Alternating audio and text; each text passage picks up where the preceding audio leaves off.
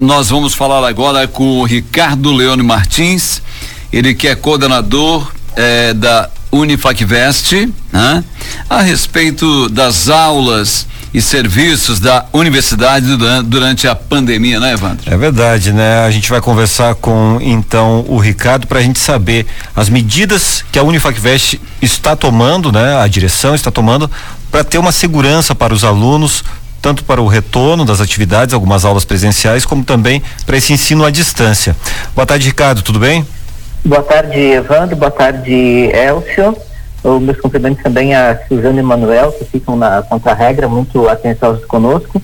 E o nosso abraço do reitor Johnny Bruering a todos os ouvintes da, da Rádio Clube e a todos os uh, colaboradores de vocês. E eu quero mandar um abraço especial ao meu amigo Roberto Amaral, que já tive o prazer de fazer grandes parcerias com essa grande empresa de comunicação. Situação de momento na universidade, as aulas, eh, qual é a previsão de volta? Faz uma geral para nós aí, Ricardo. A universidade, ela está subordinada nesse momento às determinações dos decretos uh, estaduais. Então, nós uh, temos que seguir o que uh, os autoridades militares elas determinam. E o nosso semestre, ele encerra no dia 3 então, nós, se retornarmos, retornaremos a partir de agosto, dia 3 de agosto, quando reinicia o segundo semestre da universidade. Isso, é claro, condicionado às normatizações. Se houver alguma alteração, nós mesmos teremos que alterar esse retorno. Nós estamos, nesse momento, com as atividades uh, práticas e estágios acontecendo regularmente, porque uh, o decreto do governador ele autoriza esse funcionamento. Claro, sempre preservando a saúde dos acadêmicos e professores, todos com os equipamentos de instrução individuais uh, sendo verificados diariamente. E nós, durante esse período, desde o primeiro dia em que foi anunciada a suspensão das atividades presenciais, nós iniciamos no mesmo momento uh, a transferência de todo o procedimento acadêmico para tecnologia virtual, tecnologia online. Então, nós não paramos em nenhum momento as atividades. Né? Aquilo que a gente fazia presencialmente foi transferido para uma plataforma virtual e os alunos estão tendo, desde o mês de março, todo acompanhamento né, com aulas online, no mesmo horário das aulas, com os professores, né, nenhum professor foi dispensado, nenhum funcionário foi dispensado, e tudo está acontecendo dentro daquilo que é possível né, nesse momento. Ô Ricardo, essa aula à distância, nessas plataformas digitais, ela funciona daquele sistema do ensino à distância? Não, ela é muito diferente. Temos que fazer uma diferenciação entre o que é a, moda, a, a modalidade EAD uhum. e que é o uso das ferramentas tecnológicas do EAD para atividade acadêmica regular. Sim. No EAD, o aluno ele tem a atividade uma vez por semana e ele faz uma avaliação dessa atividade. Nós estamos utilizando a tecnologia digital, né, através das plataformas uh, virtuais, com uh, webconferências, videoconferências, teleconferências em alguns momentos, mas elas acontecem de forma síncrona, ou seja, em sincronia. O professor presencialmente está dando a sua aula e o aluno virtualmente está acompanhando. E o aluno pode interagir, fazer perguntas, ver exemplos, tirar dúvidas tem os fóruns de debate. Então, você tem, além do recurso com o professor, na aula regular, toda a atividade uh, que ele tem, os, todos os materiais postados, ele pode rever a aula que foi gravada. Então, o aluno tem um acompanhamento muito mais detalhado nesse momento do que tinha quando estava aqui presente na universidade. Claro, você não tem uh, o aluno fisicamente, mas o, investimento em tecnologia para garantir e ampliar a qualidade, ele é enorme. Né? As pessoas às vezes não têm essa dimensão, elas acham assim, olha, agora virou tudo EAD. Não, não é isso.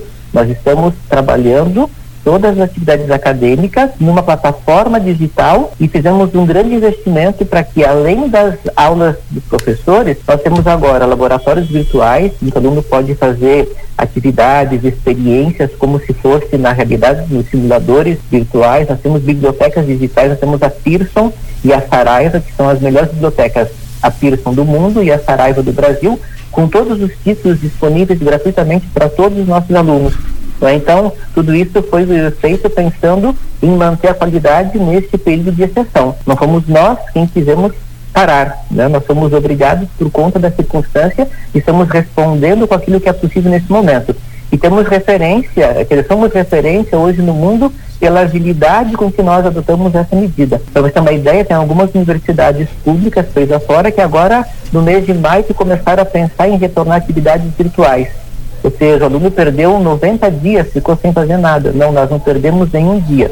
Vamos encerrar regularmente o semestre, com exceção da parte prática, que os alunos estão agora recuperando, repondo aquela parte de carga horária é, uma, uma das minhas dúvidas em relação a, a, esse tema também, Ricardo, é essa questão da, da autorização do governo do estado para alguns algumas aulas presenciais, por exemplo, para os alunos que estão fazendo algum curso que tem que ter aquela aula prática. A Unifacvest já está se preparando para isso?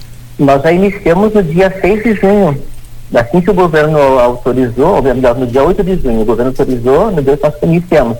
Uh, que, que, disciplinas são essas? São aquelas em que é essencial a prática. Por exemplo, Sim. odontologia. Né? Você precisa aprender a fazer uma prótese, fazer uma, uma, uma restauração, um procedimento, né? na parte da fisioterapia, então uh, a parte de anatomia. Uh, para essas disciplinas em que é necessária a experimentação na parte prática, então esses nos retornaram.